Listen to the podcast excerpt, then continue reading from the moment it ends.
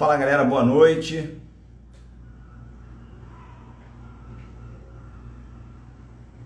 Sejam bem-vindos aí a mais um Fala Foles.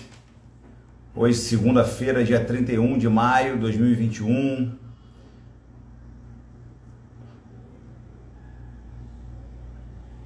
Esperar só um pouquinho, a conexão ficar boa.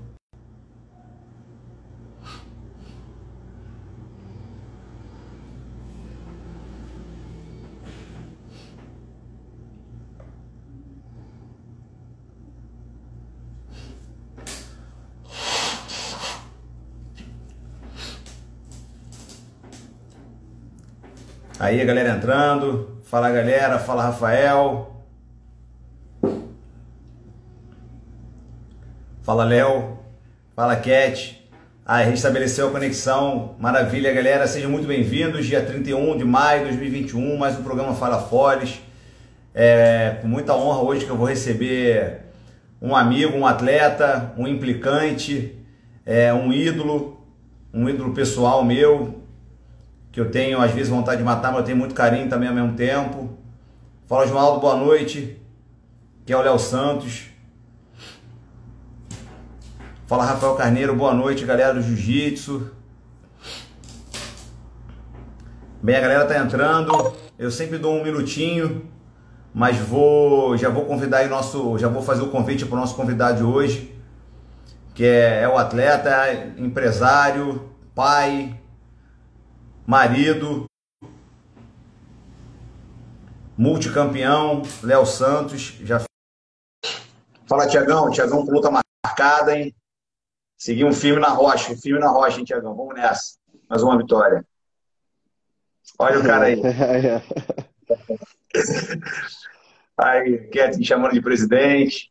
Opa, e aí, Kathleen? Fala, galera. Acran Dias. Galera tá entrando, Léo. É, eu sempre dou aí um, uns 20 segundinhos, 30 segundinhos para negócio de conexão. A Gil entrando também, a galera aí fazendo presença. É, porra, eu não vou te apresentar, que dispensa a apresentação. Tu é um dos caras mais antigos aí nesse meio, é, respeitado por todo mundo, e não só respeitado, mas querido por todo mundo.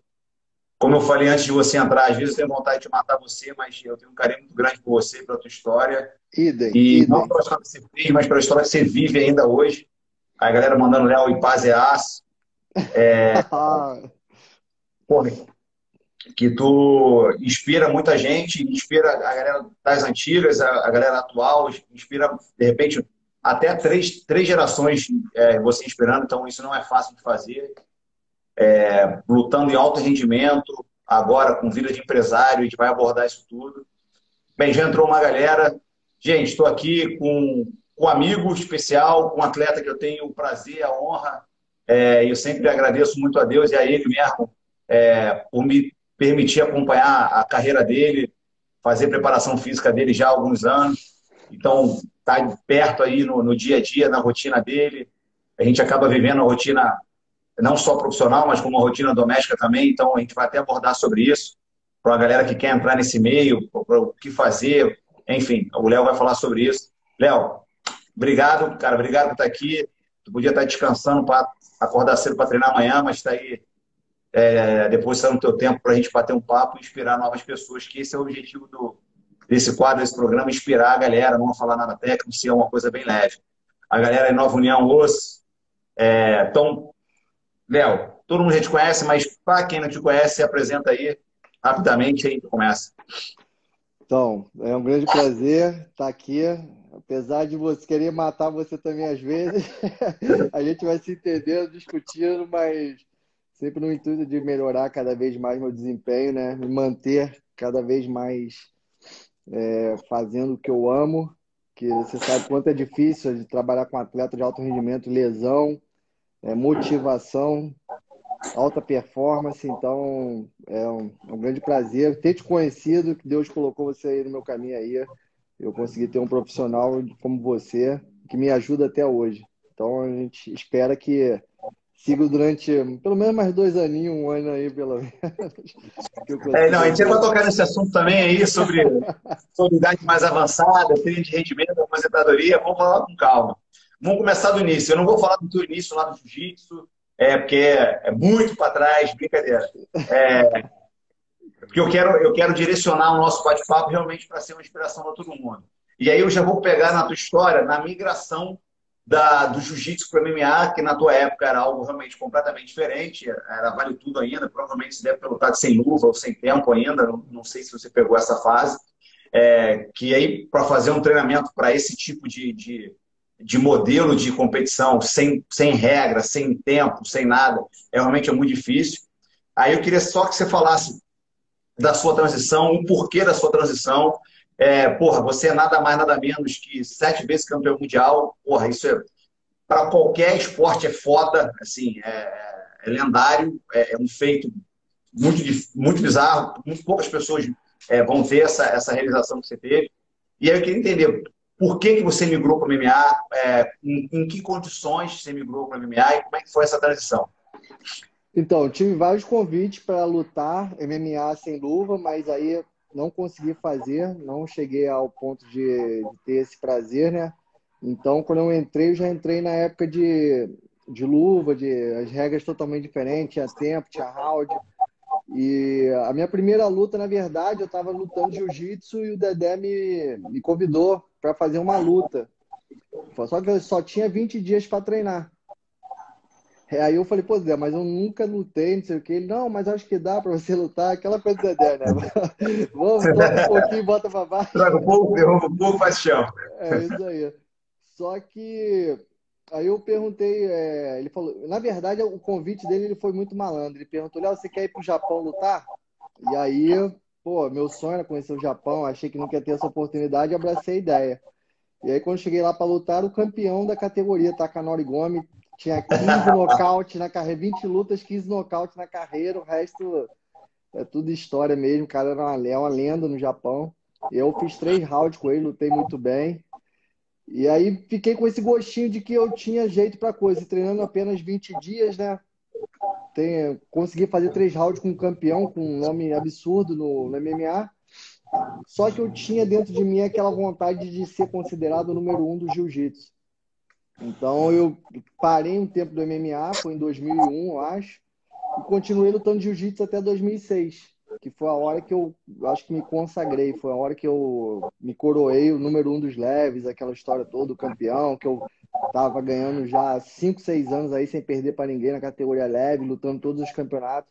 Então depois que parou nisso, aí eu conversei com o Dedé e o Dedé achou que era o momento. Eu até acho que entrei até um pouco mais velho, né? 26 anos começar MMA, hoje em dia é bem mais complicado. E fui fui entrar no MMA e logo que eu entrei, perdi. Minha primeira luta após a entrada no MMA de cabeça, perdi. Fui nocauteado, meu irmão. Aí deu desespero, daquela vontade, o que, eu fui fazer da minha vida, que cara burro, por que, que eu não fiquei no jiu-jitsu, aquelas coisas todas. Mas graças a Deus, eu sempre fui um cara que competi jiu-jitsu, até o Dedé hoje já tava falando isso, que a gente do jiu-jitsu compete muito, então tá o tempo todo ganhando, perdendo, ganhando, perdendo, então a gente tá sempre acostumado a estar tá se levantando, mesmo depois do tombo, tá se levantando e correr atrás do prejuízo. Então acho que isso fez uma diferença danada na minha vida e eu consegui focar e seguir minha carreira aí até aparecer o TUF. Então... É, é uma coisa que a gente sempre fala em bastidor, às vezes até quando você não tá perto, é que você é um cara muito sereno, assim, na verdade, em tudo, né? E lutando também.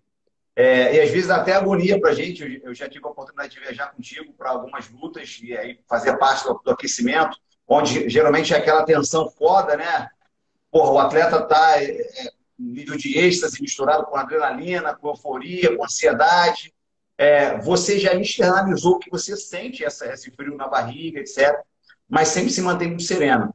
Você atribui isso à tua personalidade ou você atribui isso à, à, à vivência é, exponencial que você teve no jiu-jitsu? O jiu-jitsu foi diferencial para isso acontecer ou não? Esse é teu mesmo? Ah, eu acho que o jiu-jitsu ajudou bastante, Orlando. É, por mais que, por mais que seja, eu seja um cara calmo, um cara tranquilo, mas eu acho que naquela, na, no momento de pressão, eu não deixo o, a, a, aquela pressão externa me afetar, entendeu? Eu fico nervoso. A atmosfera se mover, né? É, eu não fico nervoso como qualquer um, eu tenho medo de perder como qualquer um. Eu tem aqueles pensamentos sombrios que, pô, não vai dar certo, mas aquilo tudo, mas eu acho que vai chegando perto da luta, eu, vou, eu consigo eliminando isso e me manter tranquilo.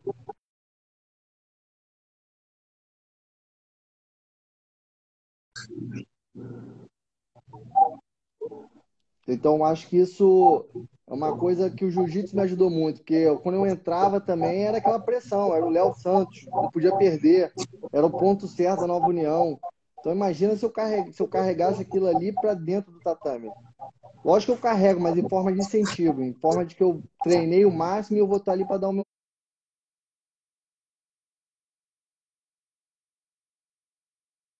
o melhor. O resultado a gente nunca sabe como é que vai ser, né? Mas eu, eu toda vez que eu entro numa competição, eu entro com a mente tranquila que eu dei o meu máximo, que eu fiz o que podia para estar ali bem preparado. A partir dali, é, seja o que Deus quiser. Beleza. É, na, na, tua época, cara, é, era muito assim, um convite. Pô, o cara é sete vezes campeão no jiu-jitsu, vamos botar esse cara para lutar MMA. É, eu acho que até um pouco antes de você ter começado, era assim, pô, o cara é campeão de wrestling, vamos pegar esse campeão de boxe, vamos misturar para ver o que, que dá o casamento da luta era muito assim, né? E aí as pessoas nem sabiam muito como treinar o MMA, essa mescla, a transição, é, o wrestling voltado para o MMA, o jiu-jitsu voltado para o MMA, o kickbox voltado para o MMA, né? É, hoje em dia, não. Hoje em dia, tem muito atleta que já começa, é, às vezes, 16, 17 anos, já está treinando porque aspira em ter uma carreira no MMA.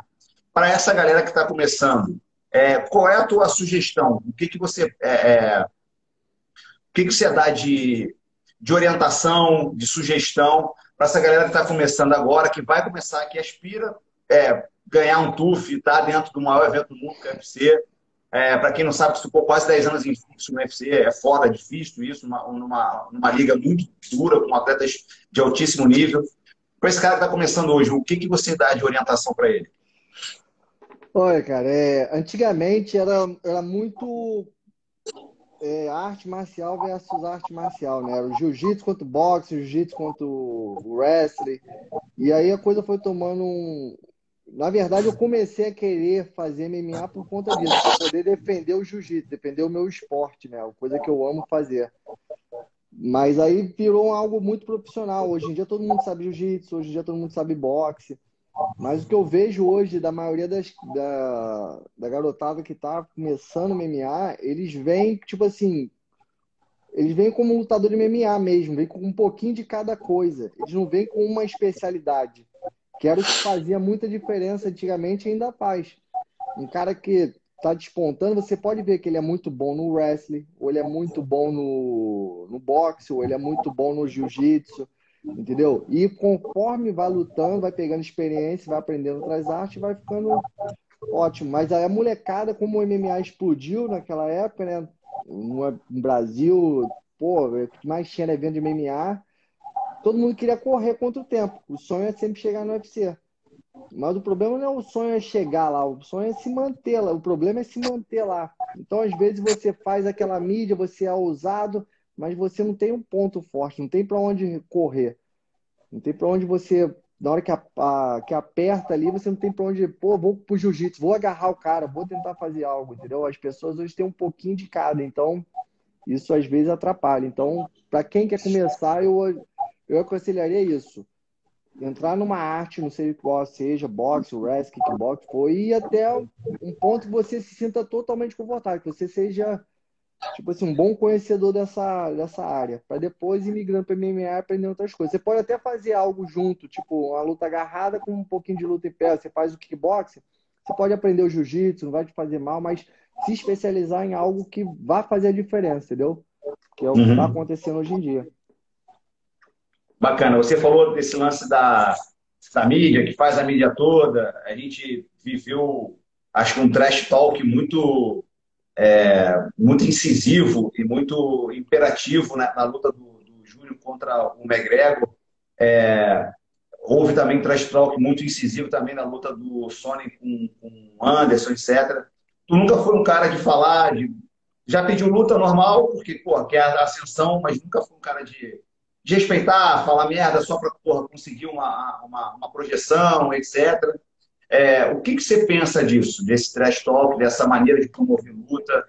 É, o que, que você pensa disso na real? Porque às vezes eu pergunto isso para as pessoas e falo, cara, todo mundo faz, é o que tem dado certo, é infelizmente. Mas na real mesmo, o que, que você pensa disso? Cara, eu, isso você está perguntando, eu, eu, se eu, é, eu não gosto. Eu não gosto. Eu acho que, que não é meu estilo. Isso o Léo Santos falando. Não é meu estilo.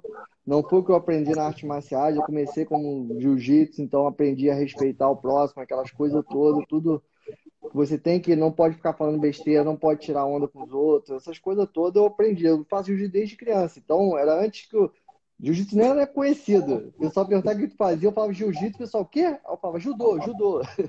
pra pessoa fica tranquila, eu faço wrestling até hoje assim. então, quando pergunta o wrestling, tu fala, o quê? Mas então, é nessa, é nessa caminho aí.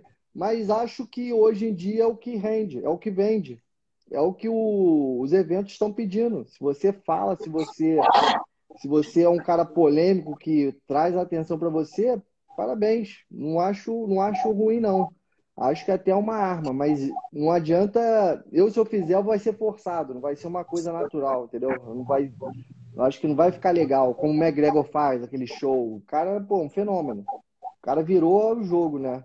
Então, é. meu pensamento é esse. Eu não acho que que você. Porque na verdade é o seguinte, eu vejo o UFC. A verdade é que é total americano. Total, não tem jeito. Esse negócio de falar, ah, pô, não, os caras são justos. Não são, não são. Se você não fala inglês, ainda se você não chama a atenção deles, nem que seja lutando, se você não for um exímio lutador, é difícil os caras te darem oportunidade. Então, ou você chama a atenção de uma forma polêmica, ou você chama dentro do octógono fazendo algo que ninguém está acostumado a ver, né? Essa uhum. é a minha opinião. Entendeu? Vamos lá. É, só para matar essa parte de rede social também, que acontece direto. Já fiz essa mesma pergunta para a Kathleen e para a Gil, quando eu falei com elas. E, coincidentemente, esse, esse assunto até foi tocado também quando eu falei com a Michelle.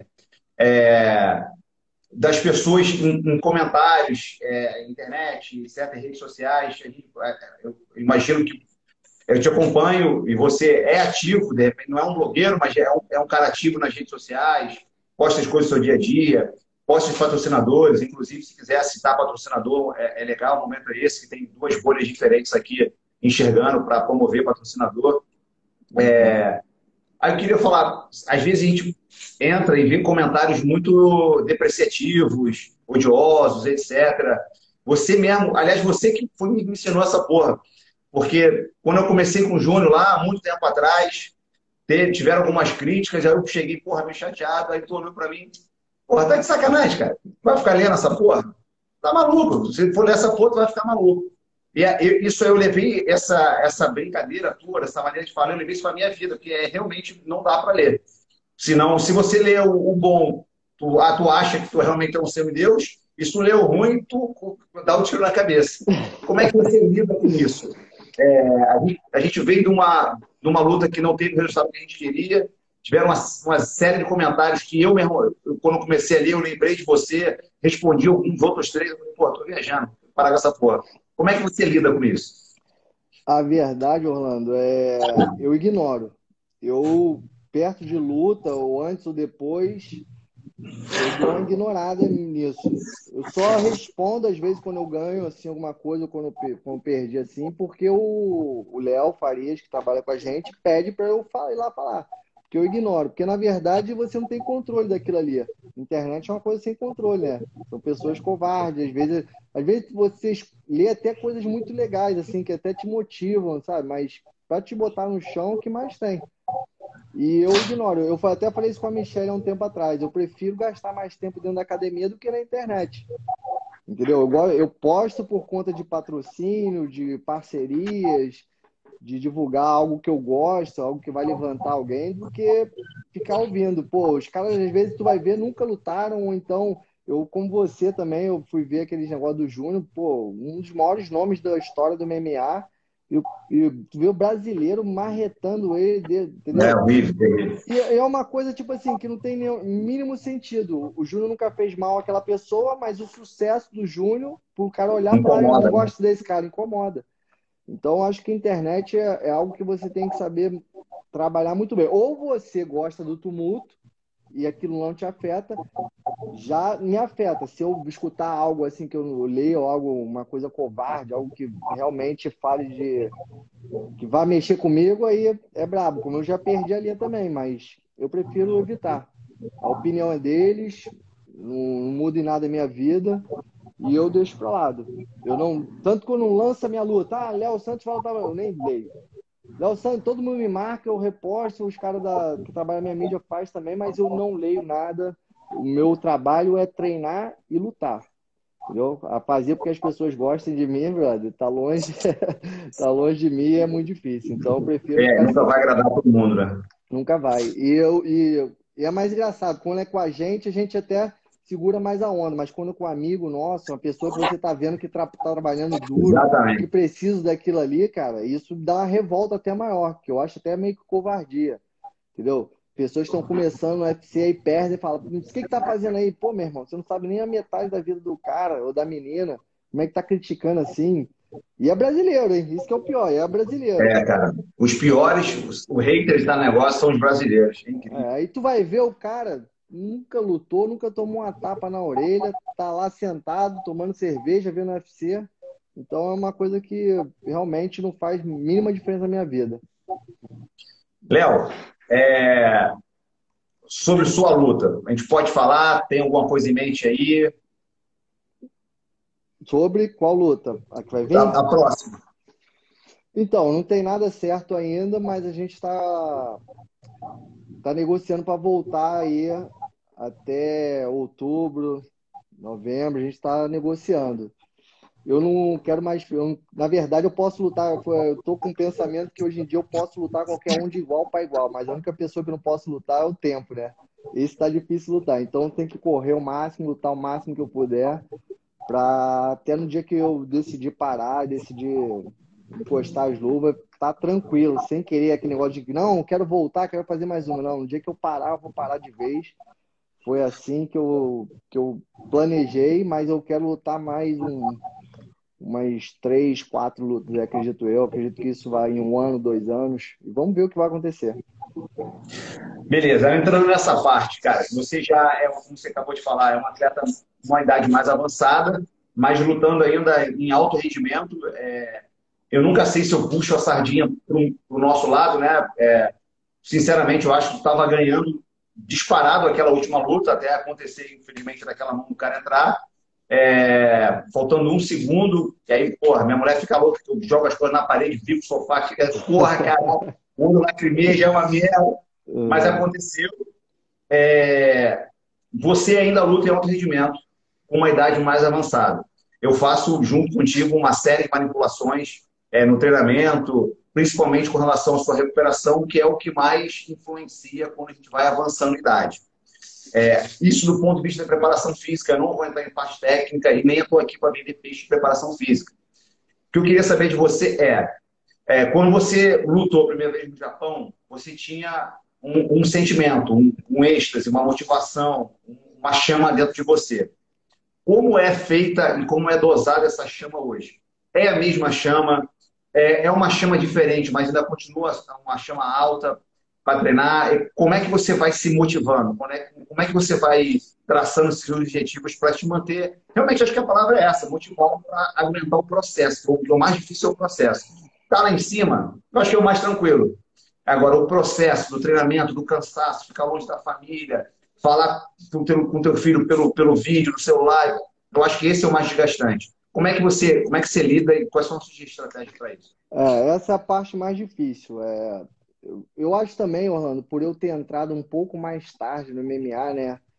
Eu comecei com 26, 27 anos, já tinha um lastro muito muito grande de jiu-jitsu. De, de 8 a 27 a 26 anos eu lutei só jiu-jitsu. Então, quando entrou MMA na minha vida foi algo completamente novo. Você tem que aprender coisas novas, é um mundo totalmente diferente, entendeu?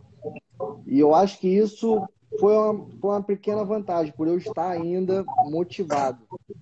Isso me assim, prolongou um pouco mais, porque eu acho que, vamos dizer, o José Aldo entrou muito antes do que eu no MMA. Ele, para mim, sim, é uma, é um caso de superação, de estar motivado até hoje, estar tá treinando cinco rounds, a pressão o tempo todo, campeão durante nove anos, aí dez anos. Então, isso sim. Então, eu vejo, às vezes, o José Aldo ali ainda treinando, competindo de igual para igual. Então, pô, pô, se ele consegue, consigo também. E eu, o meu grande problema é isso, eu estar tá longe da minha, da minha família, né? Do meu filho, da minha esposa. É, eu tento, eu tento às vezes ficar longe daqui da academia quando eu vou para descansar em campos, ficar lá para sentir, para saber se vai me dar saudade, entendeu? E cara, dá saudade, eu ainda tenho aquela vontade de treinar. Eu chego aqui, eu treino, treino forte e pego os moleques mais novos, a gente sai na porrada.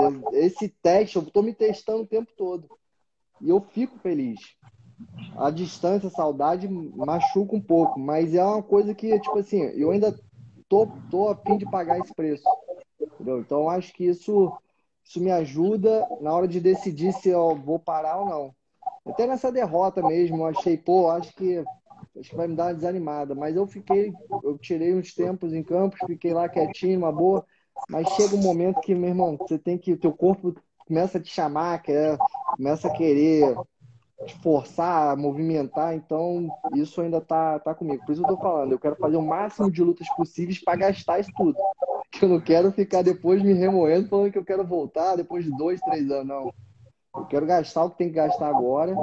Para quando parar, parar. Pra, quando parar e parar de vez. E, e cara, é, essa é uma grande verdade, né, Orlando? Você não é nem puxando sardinha, preparador físico mas você é um cara que, meu irmão, me acompanha, me ensinou a, a como aquecer, a como fazer o mobilização, as coisas todas para eu ter uma longevitude né, no, no, no MMA. Então, eu sou grato a você, sou grato a todos os fisioterapeutas que me acompanham também, que estão sempre apagando o incêndio na hora que tem que apagar. Mas se você vê, pô, o atleta que eu comecei, quando a gente começou a trabalhar hoje em dia, eu estou muito melhor, por conta do, das técnicas e do, dos treinos que você passou. Aquelas papo que a gente sempre conversa, é, você não pode parar muito tempo, você não pode fazer isso. Então, eu sou um cara também que não sou cabeçudo. Eu escuto, aprendo e eu quero viver muito tempo ainda lutando, né? Então, eu, eu segui tudo que você passou, tudo que você falou e tá até hoje aí. A gente brigando é, Sem dúvida, você é um dos caras que mais escuta aí. Por mais que a gente brinque, se zoe, às vezes tenta se matar, é, mas é um dos caras que mais escuta. Isso é muito importante para a gente, principalmente no pós-luta, porque é, vocês vivem várias fases diferentes, né? A fase do camp, training, que é o que onde todo mundo se dedica mais. Mas aí quando luta, a galera liga o F altíssimo e aí é, não dá tempo às vezes de eu correr atrás de uma manutenção para entrar de novo num camp, um corpo sadio, aí isso vai dando problema a longo prazo. Enfim, já falei sobre isso algumas vezes. Não vou nem estender aqui a, a, a nosso bate-papo para falar sobre isso, mas sem dúvida você é um dos caras mais disciplinados, assim como o John, a Kathleen agora, a Gil é um absurdo, assim, se todos fossem que nem a Gil desde o início, eu acho que, porra, eu teria atleta já como você, lutando até 50 anos, porque ela é muito disciplinada. É, a Kathleen ainda dá uns vacilos, né? Que ela vai lá para Manaus, volta com tudo. Aquelas farinhas lá em Manaus, na Grossa, não sei o que é aquela porra, cara. Mas lá tem tambaqui, mano. Tem tambaqui, mano. tambaqui, farinha, aí complica. Aí tem uma outra pergunta, é, para tu dar, um, dar uma, é, uma orientada para a galera. A galera tá lutando, ponto. É, um, é uma profissão de risco, né? Você pode se lesionar sério e ter que parar de lutar. É, enfim, N coisas podem acontecer para interromper esse teu processo durante a carreira. É, o que, que você faz, ou fez, ou pensa em fazer é, paralelo à vida de atleta. Porra, eu sou, eu sou o Léo Santos atleta, tô com luta, eu sou dessa maneira. Mas paralelo a isso, eu preciso é, aumentar a minha, a minha, a minha carteira de, de, de débitos, de dividendos, né? Os meu, meus ativos precisam aumentar. O que, que você faz pra, é, com essa visão é, de profissionalizar, de se profissionalizar como atleta, não só lutando, mas é, o fora, os bastidores? Então, Orlando, é, isso eu faço desde jiu-jitsu. Logo que comecei no jiu-jitsu, eu sabia que a gente não tinha nenhuma segurança, era uma coisa bem, bem precária. Antes do jiu-jitsu explodir pelo mundo, mas eu sempre, uh, no início eu comecei a fazer uma faculdade, eu sempre tentei ter um plano B. Meu pai, meu pai, o Dedé também sempre falaram, ó, oh, você tem que ter um plano B, cara. Se isso não der certo, como você, eu tive uma lesão gravíssima quase parei de lutar e, graças a Deus, apareceu o TUF, eu entrei, aquela história toda. Mas você tem que sempre, sempre o plano Você tem que estudar, você tem que não pensar, ah, você ganhou um dinheiro, não é aquilo não é o tipo, vai mudar a sua vida, mas você tem que guardar, você tem que economizar, que a gente não é... o, o esporte amador, o jiu-jitsu, por exemplo, eu sofri muito no início, sofri muito. A gente ganhava medalha só, não tinha dinheiro, não tinha nada. Então comecei a me interessar, ir para fora do país, e aprender inglês, aprender a língua, porque quando eu fui dar aula lá, você via que os caras ficavam até, tipo assim, com muita paciência para te entender, mas você ficava naquela ensinando e eles, pelo respeito que quem era você, mas você sente que falta aquela comunicação, você você conversando, falando inglês bem, dando aula bem, as pessoas, pô, iam abrir mais portas para você e isso acho que mudou bastante a minha a minha carreira lá fora, porque eu dava um seminário, dois, depois que eu comecei a falar inglês, as pessoas foram vendo, ó, oh, o cara tá falando inglês. Então foi abrindo cada vez mais seminário e eu consegui juntar um dinheiro, fazer um dinheiro, mas e sempre pensando o seguinte, tem que juntar para que se um dia faltar, eu tenha de onde retirar. Porque eu, meu pai morreu muito cedo, eu só tinha minha mãe, eu que era o, o homem da casa, sustentava ela, meu irmão. Então eu sempre me preocupei com isso. Então acho que é uma coisa que que lutador tem que sempre estar pensando que isso não é para sempre, isso vai acabar, cara. A carreira da gente é muito curta. Então, tem que estar sempre com plano B. Não importa o que seja. Às vezes eu falo pra garotada aqui, tem uns moleques que chegaram aqui de faixa azul, faixa branca de jiu-jitsu. Então, aqui 10 anos, eu falei, cara, treina jiu-jitsu, aprende jiu-jitsu. Porque o jiu-jitsu tá explodindo, tá no mundo todo. Daqui a pouco aparece a oportunidade de você dar aula de MMA, você sabe jiu-jitsu, você sabe puxar a manopla, você é um lutador de MMA, e as pessoas realmente ignoraram. E hoje falam para mim, pô, eu me arrependo. Porque já surgiu milhões de oportunidades de academia para eles darem aula e eles perdem. Por quê? Não fala inglês, não sabe jiu-jitsu, só sabe trocar porrada.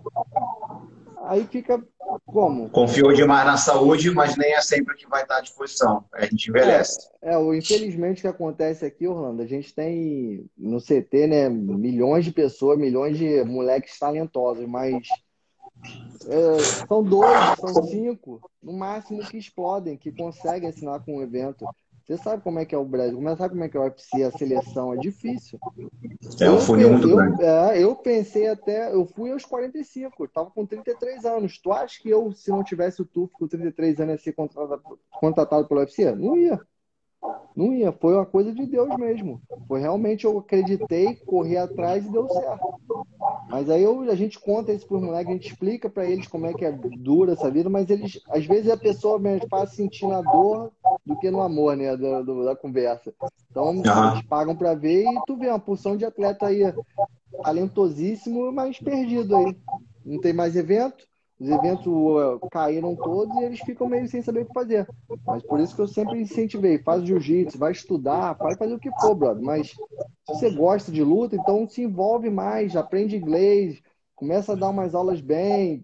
É isso, é, é ter sempre o plano B. Isso Porque o mercado esportivo é muito mais amplo do que você ser só atleta, né? Você pode ser jornalista esportivo, fisioterapeuta, preparador físico, treinador, coach, enfim é, é, é, muito mais rico do que só lutar e botar a cara ali para brigar. Eu te falo, eu te falo, Orlando, por conta do jiu-jitsu, que foi uma coisa que explodiu. O mundo todo. Veio Abu Dhabi contratando professor de jiu-jitsu a rodo aí. É uma coisa que eu vi que eu senti a mudança, fui vendo a mudança, a galera viajando, a galera ia para fora do país, ainda mais com o nome que a gente tem na Nova União, você chega, pô, você é da onde? Faz pé da onde? Da Nova União, do André Pederneiras, do André Alexandre.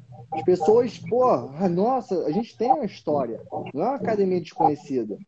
Então, não. eles deixam de aproveitar algumas coisas para achar que vai dar certo, que vai aparecer um evento, que o UFC, que o White vai passar por ele um dia e vai falar assim, vem você para o meu evento. Não é assim, cara. Não é. Você tem que estar sempre jogando que algo, tipo, pensando que pode dar errado também.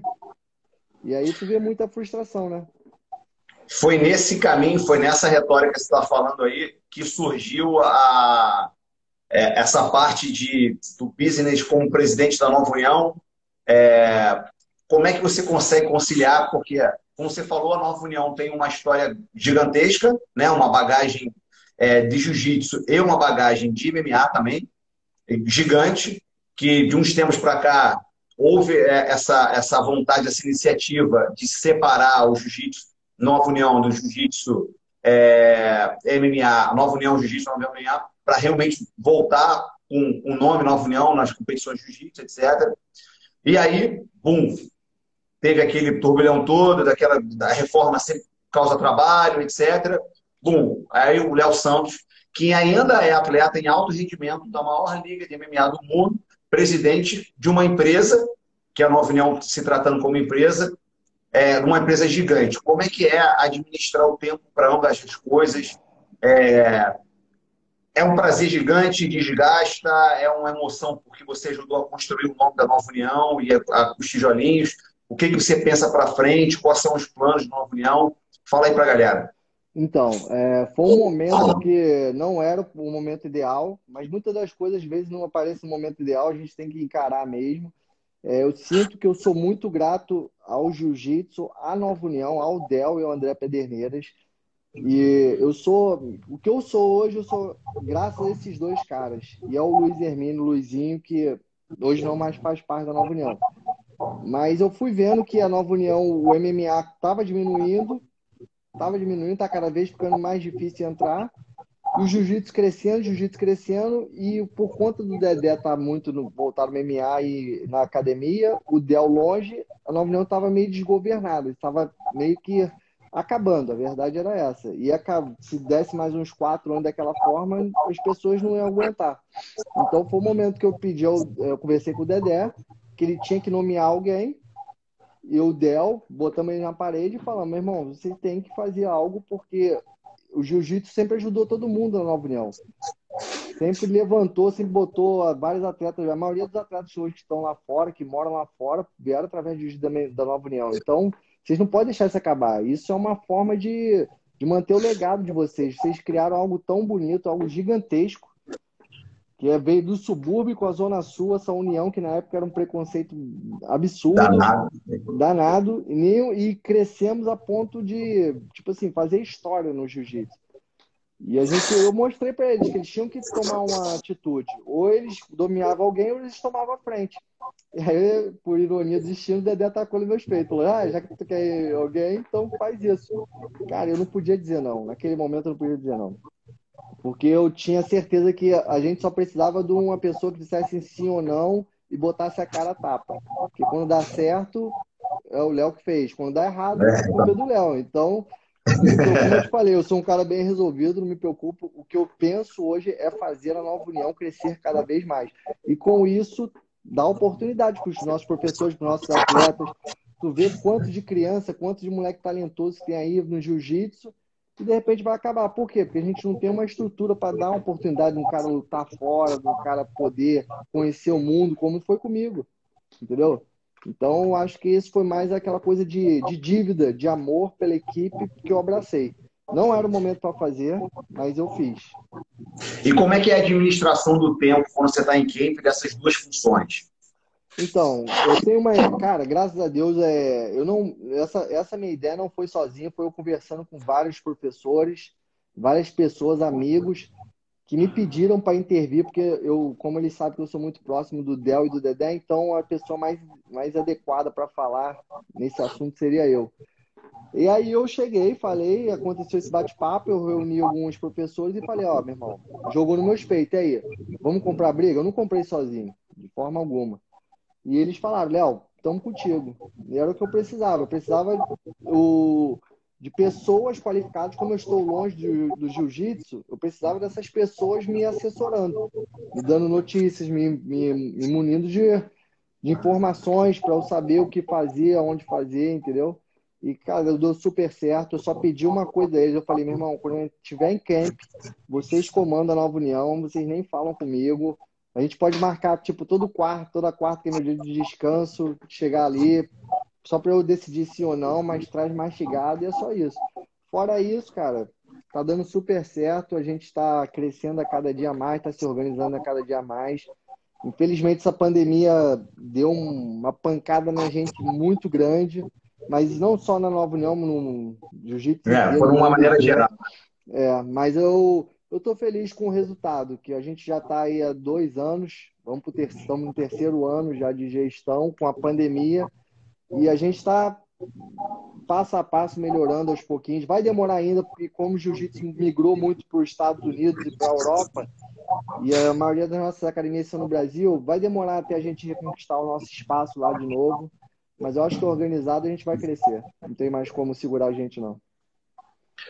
Léo, deixando um papo mais leve, quando você está fora de campo, descansando com a família, sempre vai lá para o Espírito Santo, eu sempre vejo as, as postagens. Acho que agora para Campos, né? para Campos, para Campos. Não, mas tu, ah, não, para praia. Pra é. praia, Iriri, Iriri. Qual é o hobby do Léo, é, o Léo Santos, porra, marido, Léo Santos pai, qual é o hobby dele quando ele não está na frente da presidência da Nova União, quando não está em campo? O que, que tu faz aí é, para se divertir? Cara, eu sou bem caseiro, né? Porque eu fico tanto tempo longe de casa que para me tirar de casa depois é difícil. Mas eu tento. Não é nem hobby, eu acho que a minha, a minha maior obrigação, assim, quando eu tô em casa, é largar celular. Nem. Não tô nem aí, a dar atenção para minha esposa e pro meu filho. É 24 horas para ele, brother. Ah, tem que ir pro futebol, vou com meu filho. Ah, tem que ir pra natação, vou com meu filho. Ah, tem que fazer não sei o quê. Inclusive nessa pandemia, ele estava muito tempo em casa, eu pegava, ficava andando uma hora com ele, fazendo caminhada com ele, conversando com ele. Eu tento me dedicar ao mar, tento suprir o, os momentos que eu não estou, né? Essa é minha minha principal função, meu hobby, minha paixão é isso, é estar com meu filho e com minha esposa. Eu nem nem falo nada, eu falo, ela, vamos para tal lugar, eu falei, vamos, tá tranquilo, não tô nem aí, eu tô tão amarradão que não faz nenhuma diferença. Mas eu gosto de andar de bicicleta, gosto de jogar bola, coisas que, que eu fiz na minha infância toda, que sempre foi minha paixão. E tento fazer isso, cara. Essa é a minha, minha rotina fora da, da Nova União, fora do, das lutas, é ficar em casa com a, com a patroa e com, minha, com a minha figurinha lá.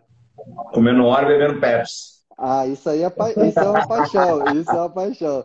E só pode ser Pepsi. Não bebo Coca-Cola, Guaraná, nada disso. Tem que ser Pepsi. Cara, é o melhor agora, é o melhor refrigerante do mundo. Pepsi é horrível. Respeita a Pepsi. Oi. Não, que arruma até briga comigo. Cara, quem é o teu grande ídolo no esporte? Meu grande ídolo no esporte? Cara, tenho vários, tenho vários. Eu tenho sorte que eu tenho meus ídolos, meus ídolos são meus amigos. Né?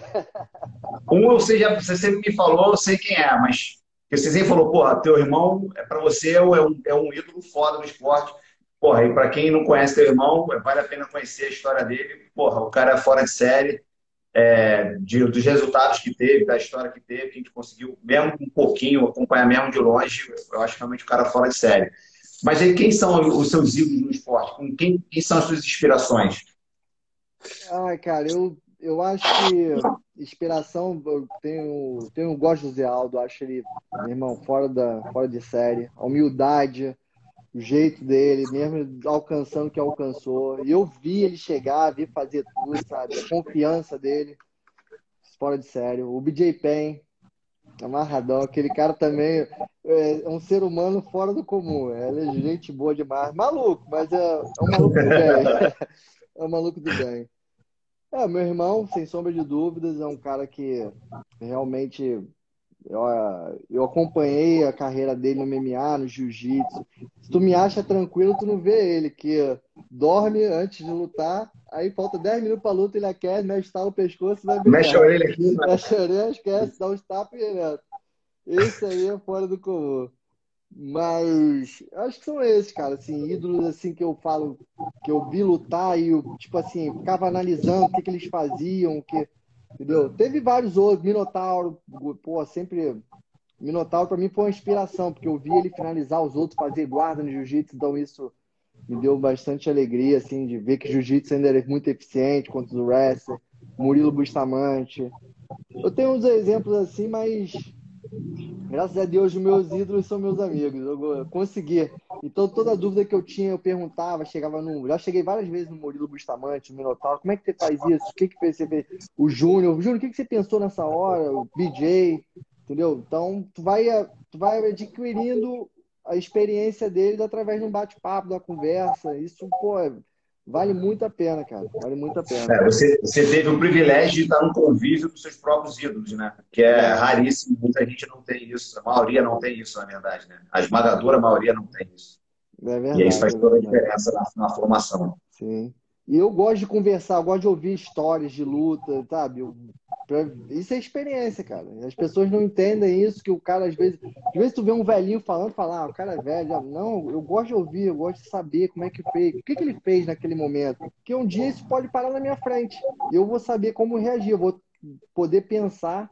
Até o que eu te falei daquela luta do Kevin Lee, porque eu continuei uhum. batendo nele e não peguei as costas para finalizar, porque eu lembrei do Minotauro contra o Frank Mir contando que tinha que continuar tendo batida. Aí foi tentar a guilhotina, o Frank me tirou e quebrou o braço dele. Na hora, em fração de segundos, aquilo ali veio na cabeça. Veio na cabeça. Por quê? Porque eu tinha conversado com o Minotauro, aquilo veio na hora, eu vi, a, eu vi a cena. Então, por isso eu continuei batendo.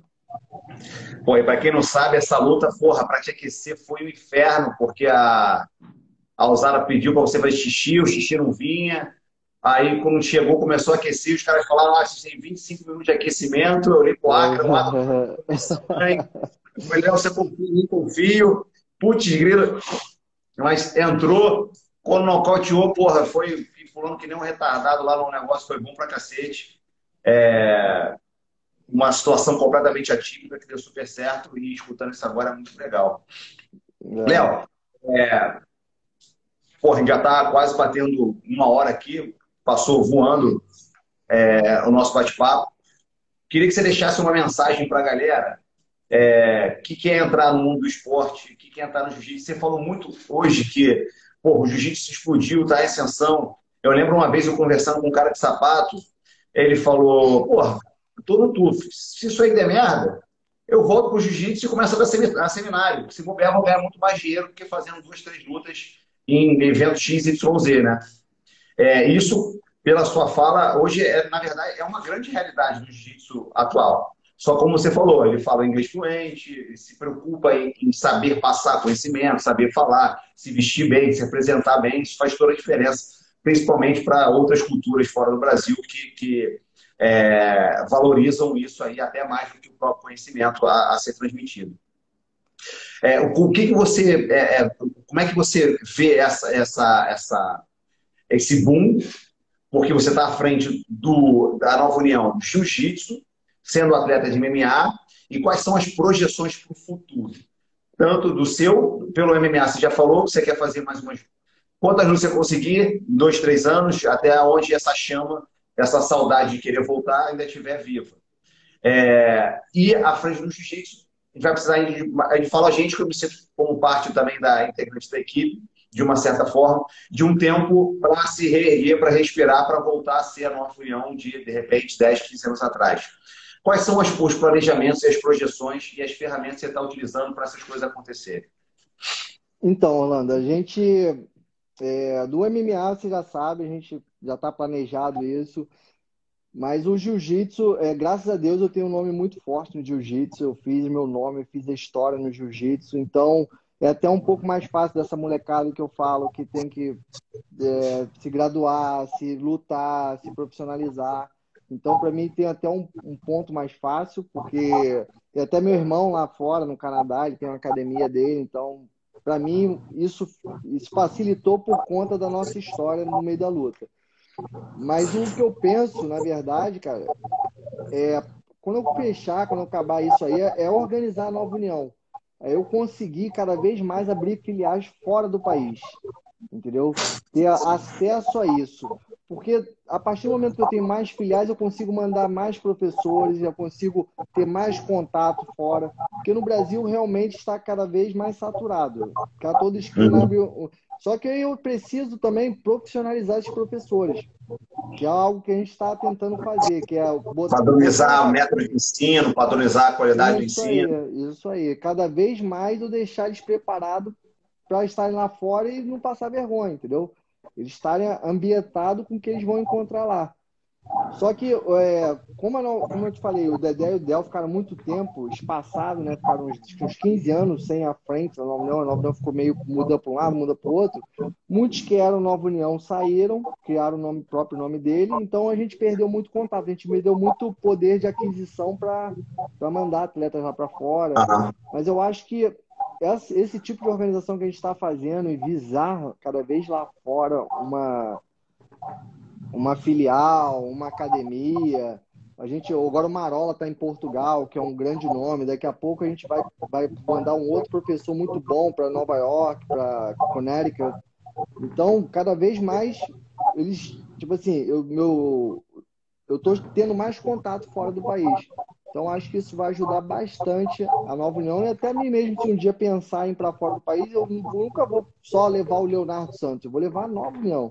Porque esse é o meu intuito, é fazer crescer a Nova União. É poder ajudar quem sempre me ajudou. Eu vou a galera que está treinando aqui comigo, eu vou lá para fora, abro uma academia, abrir abri uma oportunidade de um professor. Eu vou ligar para cá. Fala aí, pô, Pedrinho, aí o Geraldinho, quem, tem alguém para dar aula aqui? Estou precisando de professor aqui. E aí as coisas realmente vão crescer e vão melhorar. Então, esse é o meu intuito no jiu-jitsu, na luta e de organização mesmo para a Nova União. Pô, maravilha. Léo, a gente tem o um desafio entre a gente, você não pode se aposentar sem a gente brigar antes, que a gente tem nosso, desafio estilo em porta fechada. É, cara, brincadeira à parte, obrigado aí por depositar seu tempo. Eu sei que esse é horário porra, sagrado de descanso para você treinar amanhã. É, obrigado por estar participando, de estar orientando e principalmente de estar inspirando a galera Cara, geralmente quando eu faço isso, eu vou lendo os comentários, mas teve um bilhão de comentários, eu não consegui ler a porra toda. Então, teve é, desde o Marco, é. o Dudu dando legal, a galera do Ipaze, é, a galera fazendo assim, pô, meu mestre, minha inspiração, eu, porra, sigo o espaço dele. Aí o pessoal também falou teu irmão, enfim, mas eu não consegui, cara, ler, ler tudo em tempo real. E eu fiquei com medo até de me perder de, no, no nosso roteiro do que a gente queria falar para ficar bem leve, bem, bem atraente, bem atrativo, na verdade, para a galera e bem inspirador também para todo mundo. Então, eu peço desculpa aí a galera que, eu, que comentou e eu não consegui falar, porque realmente foi, foi legal. Eu acho que eu, eu já escutei várias vezes é, essas histórias e esses pensamentos do Léo, e eu acho que valeu muito a pena botar o Léo aqui para inspirar outras pessoas fora da bolha dele, né? Mas da bolha também do CDPD, da minha, enfim. Que acho que a gente passou por um momento desculpa a palavra, tão escroto aí, de 2020, que quanto mais pessoas como você para inspirar novas pessoas a terem coragem de ir atrás de sonhos, melhor. Cara, muito obrigado. Queria te pedir para deixar a mensagem final aí para a galera. Então, galera, valeu, oportunidade muito maneira. Eu não sou muito fã de live. eu eu como, Orlando, como o Orlando pediu aí, eu, eu gosto muito de conversar cara a cara, de ver a reação da pessoa, isso. Eu gosto até de dar palestra, eu acho até legal que tu vê o, a reação, né? Aquela coisa do. Mas como hoje em dia a live é o único recurso, né? É o que mais tá rolando aí. Ainda mais o Orlando me pedindo, um cara que eu super admiro. Que às vezes é querendo matar ele, mas eu continuo gostando dele. Entendeu? E te agradecer, Orlando, por ser esse profissional atencioso, um cara super do bem aí, que sempre tenta ajudar quem sempre te pede ajuda, quem sempre está ao seu redor aí. Muito obrigado. Deus te abençoe com muita coisa boa pelo futuro aí. E, cara, meu clichê é aquele clichêzinho de sempre, cara, que eu acho que você não pode desistir, você tem que sempre tentar, você tem que sempre lutar pelos seus sonhos. Aquele clichê que todo mundo fala, mas é porque é a mais pura verdade. Pessoas vão querer te botar para baixo, pessoas vão querer falar mal na hora que você perde. E se você deixar isso te afetar, cara, aí realmente você não merece vencer. Então, muita fé em Deus, muito trabalho duro, menos internet, mais treino, mais trabalho duro, que eu acho que isso faz resultado. Beleza? Léo, obrigado, cara. A gente se vê amanhã. Beijão, mas depois você me conta o resultado do negócio que você foi hoje. Fica com Deus, cara. Obrigado, Léo. Beijão. Fica bem. Um abraço a todo mundo, galera. Boa noite. Valeu.